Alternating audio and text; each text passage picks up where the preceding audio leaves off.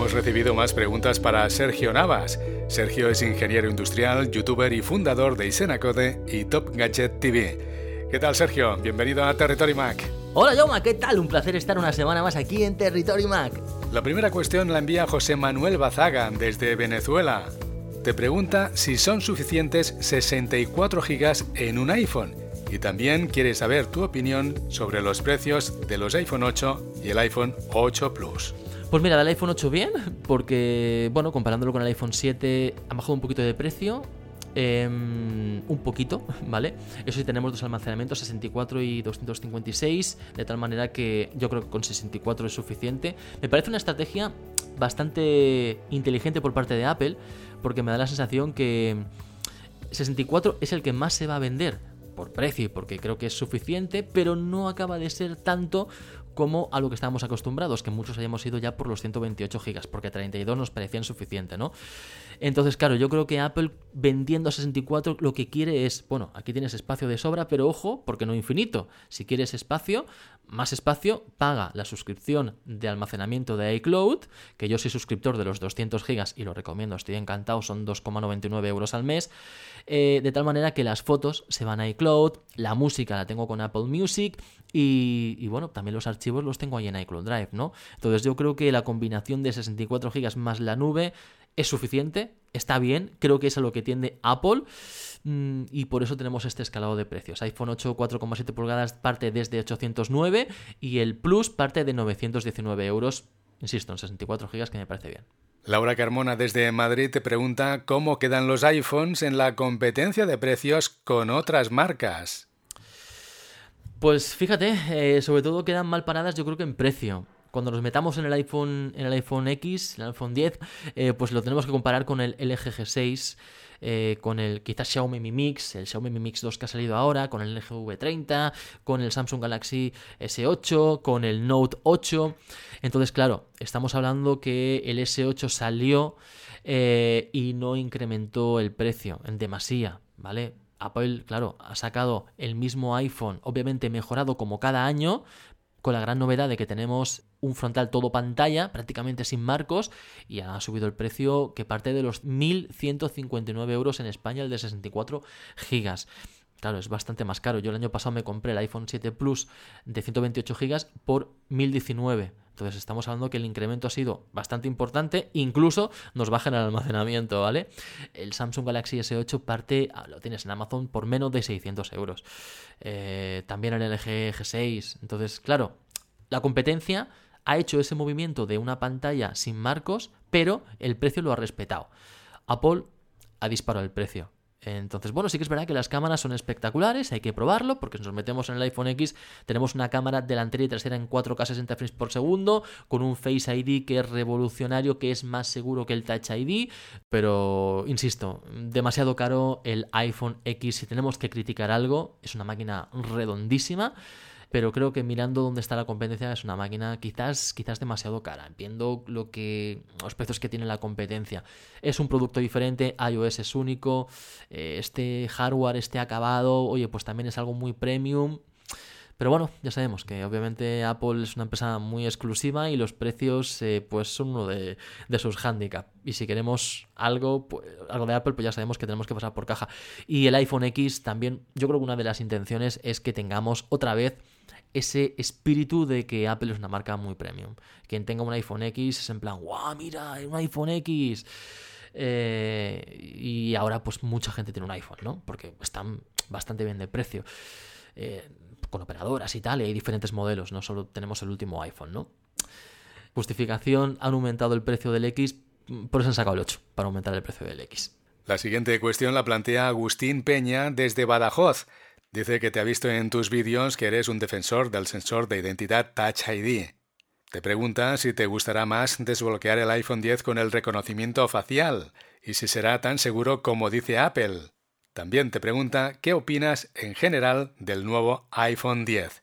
Sergio, son varias preguntas, ¿eh? Venga, pues obviamente el Face ID me parece una tecnología que, me ha gustado mucho porque sí que es verdad que soy muy fan del Touch ID y además en el frontal, pero bueno, Apple ha hecho un movimiento muy arriesgado. Ah, supuestamente, según nos indican los rumores, lo tenían en la pantalla integrado por ultrasonidos pero iba más lento que el Touch ID actual, entonces para sacar algo que iba peor, pues han dicho no lo sacamos. Sin embargo, sacamos el Face ID, que es una tecnología que va incluso mejor que el Touch ID, que tiene menos fallos, que es más segura. Me ha gustado mucho también, el, obviamente, la pantalla. Es una pantalla sin marcos, es espectacular, una relación de aspecto 19,5 novenos, algo completamente nuevo, pero por lo menos en las aplicaciones nativas eh, se pinta todo bien en pantalla, quiero decir, todos recordaremos el cambio del iPhone 4S eh, al 5, cuando tuvimos un incremento de pantalla y un cambio de relación de aspecto. Cambiamos de 4 tercios a 16 novenos, una pantalla más estrecha y más alargada, más o menos un poquito el mismo cambio que hemos hecho ahora. De tal manera que las aplicaciones, hasta que no se adaptaron, se veían con barras negras arriba y abajo. Es un mal que indudablemente vamos a tener también ahora, porque tenemos una relación de aspecto también más alargada, 19,5 novenos. Pero bueno, las aplicaciones nativas de Apple se ven fantásticamente bien y a mí me, me gusta muchísimo porque no tenemos ningún botón. Ahora todo funciona por gestos, de tal manera que con un gesto desde abajo hacia arriba, desde el borde inferior de la pantalla hacia arriba, cerramos la aplicación. Si hacemos el mismo gesto pero nos levantamos el dedo, entramos en la multitarea.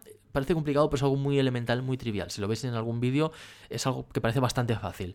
Eh, desde la barra de la barra superior, ¿vale? La persona de notificaciones la bajamos exactamente igual, pero si bajamos desde la parte superior derecha, accedemos al centro de control. Esto me preocupa un poco porque tenemos una pantalla más alarga, más alta, perdón. Eh, de tal manera que a lo mejor el dedo gordo mm, pues entra en conflicto. Igual cuesta un poquillo llegar arriba para sacar el centro de control. Veremos a ver. También las bondades que tiene esto es que tenemos 5,8 pulgadas, una mayor pantalla y ojo, porque tenemos un espacio más reducido. Básicamente tenemos el mismo tamaño del iPhone 8 de 4,7 pulgadas, un poquito más alto y, y va a ser un dispositivo que volveremos a tener la ergonomía de siempre. Me preocupa con esta nueva relación de aspecto cómo se van a ver las nuevas aplicaciones. Me preocupa cómo vamos a ver los vídeos en 16 novenos tradicionales. Si realmente tendremos menos pantalla de los 5,5 que tenemos actualmente en el Plus. Yo tengo un Plus, entonces quizás saltar el iPhone X voy a ver los vídeos de YouTube ¿eh? en 16 novenos quizás, pues con menos espacio de pantalla, con barras negras, aunque siempre se puede hacer un zoom, pero obviamente recortamos zona de pantalla. Y bueno, son cosas que iremos viendo con el tiempo. Y también me preocupa la batería, por supuesto, porque al tener menos eh, espacio, menos superficie, pues indudablemente a ver cómo Apple ha gestionado la batería. Debería tener la misma batería el iPhone X que el iPhone 8 Plus. Y veremos, veremos a ver si es así, o por lo menos que el iPhone 7 Plus. Espero que no sea menos. Veremos, veremos. Juan Ramón Vázquez, desde Pontevedra, piensa que la tecnología de reconocimiento facial que ha implementado Apple en el iPhone 10 va a revolucionar el sector. Te pregunta ¿Qué te parece a ti? Me parece completamente brillante. El Face ID es el futuro y yo creo que el resto de fabricantes va a seguir ese camino. Vamos a abandonar, sobre todo en terminales de gama alta, así como por extraño que parezca, Apple dejó el jack de lado y el resto de fabricantes lo emularon, quizás sin sentido, ¿vale? Porque no cuesta nada según el grosor del dispositivo, obviamente, ¿no? Pero cuesta poco meter un mini jack. Pues bueno, Apple lo hizo y el resto de marcas lo, lo siguieron, sobre todo de alta gama. Pues yo creo que también vamos a seguir la misma línea. Si el Face ID, el reconocimiento facial, pues es tan cañero y tan seguro, el resto de fabricantes lo van a emular y van a dejar de lado también el Touch ID, igual que hizo Apple. No sé, había rumores que decían que el año que viene tendríamos el iPhone este, el iPhone todo pantalla, pero que el Touch ID estaría integrado en la pantalla. Pero ya con una tecnología ultrasonidos, pues que funcionará tan bien como el Touch ID que tenemos actualmente en el iPhone 7. No sé, veremos a ver. Quizás no sea necesario cuando nos acostumbramos al Face ID, ya el Touch ID no tendrá ningún tipo de sentido, porque obviamente no cuesta nada poner el dedo. En, en, el Touch ID. Pero indudablemente, si tenemos que hacer menos cosas, más cómodo y mejor y más rápido va a ser, ni que ganemos unos milisegundos.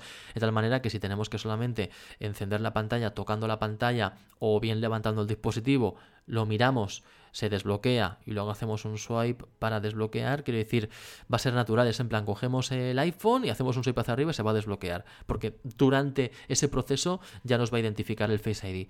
Me parece espectacular, me parece que, va a ser incluso más cómodo que el Touch ID. Y habrá que verlo también, porque estamos muy acostumbrados al sensor de huellas, pero el Face ID pues tiene infinitas aplicaciones. Eh, sobre todo, ya no solo reconocimiento facial con mucha precisión, porque te detecta los puntos con diferentes distancias y es súper fiable. Esto no se puede engañar con una fotografía, ¿no? Pero sobre todo con aplicaciones, ya no con las que vienen, como los animojis, que tú puedes enviar emoticonos, ¿vale? En movimiento, que se mueven a razón de que tu cara. O sea, tú te vas moviendo y el, el, animoji va reproduciendo los gestos que tú haces, ¿vale? Si sacas la lengua, si abres la boca, si giras la cabeza a un lado a otro, te reproduce todos tus gestos con la cabeza, ¿no? Esto tiene infinidad de aplicaciones, ya no para una tontuna como unos emojis, que, que bueno, obviamente pues, puede ser divertido, pero ya está, sino imaginaros, chicos, yo que sé, gente pues que sea discapacitada desgraciadamente y que esté en silla de ruedas y que no se pueda mover, solamente pueda mover la cabeza se pone un iPhone delante con esta tecnología de Face ID y por gestos podría controlar un dron o cualquier cosa.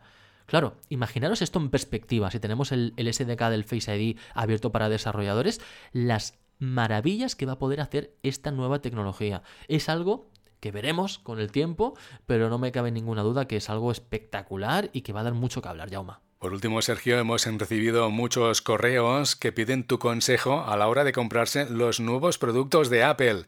¿Qué les dices? Venga, recomendaciones. Apple Watch. Obviamente, si tienes billetes, ves por el 3 porque es la mejor máquina. Pero ojo porque el Apple Watch Series 1 es una máquina que tiene el mismo procesador que el Series 2, que es suficiente, está muy bien y que está por 269 euros. Me parece súper, súper recomendable si no tenéis aún un Apple Watch y no os queréis gastar mucho dinero. El Series 1 puede ser muy buena alternativa. Respecto al iPhone X, iPhone X, indudablemente estamos ante el iPhone que más ha cambiado de la historia. Desde el iPhone original venimos viendo un iPhone clásico que ha ido creciendo pero que ha respetado los mismos, casi los mismos patrones.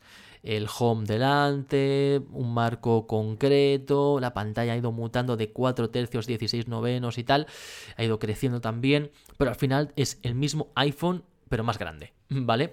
Sin embargo, este es algo completamente diferente. Eh, Steve Jobs marcó las bases de lo que sería una década de iPhones y así ha sido. Y este iPhone X va a marcar o ha marcado ya una nueva década de lo que va a ser el iPhone de aquí en adelante. Y es un cambio tan radical, tan grande, que cuando otros años os decía, oye, pues si tienes el iPhone 6S, quizás el iPhone 7 no merezca la pena saltar a él, porque son hay novedades, pero bueno, mm, puedes aguantar. Estamos ante un iPhone X, un iPhone 10, un iPhone X o como lo queramos llamar, eh, que es el iPhone que más ha cambiado de la historia. Incorpora nuevos gestos, tiene nuevo eh, sistema de identificación con Face ID, con realidad aumentada, que esto tiene, parece que no, pero tiene muchas aplicaciones que próximamente vamos a ver y van a ser únicas y alucinantes. Y estamos ante una máquina que es súper cara, pero que, eh, oye, mmm, creo que va a pasar un poquito como el iPhone original. Todavía no, no somos capaces de ver lo mucho que ha cambiado esta máquina y es algo que veremos con el tiempo en perspectiva. Por lo demás, eh, también Apple TV ha bajado de precio, tenemos el Apple TV 4K, así que ha llegado el momento quizás, si queréis dar el salto a una televisión inteligente y no tenéis una Smart TV, oye, con un aparatito de estos, pues ahora se han puesto bastante las pilas. El iPhone 8 me parece muy buena máquina, un dispositivo muy a tener en cuenta, pero si ya tienes un iPhone, a lo mejor el iPhone 8 pues mm, puedes prescindir de él. Para nuevos, eh, nuevos eh, usuarios en iOS, pues es una genial máquina, indudablemente. Nada, ya, pues estas son mis recomendaciones. Sergio, gracias por responder las preguntas de nuestros oyentes. Muchas gracias y nada, yo me despido hasta la semana que viene aquí en Territory Mac. Ya sabéis que tenéis mi web disponible de isanacode.com. ¡Chao!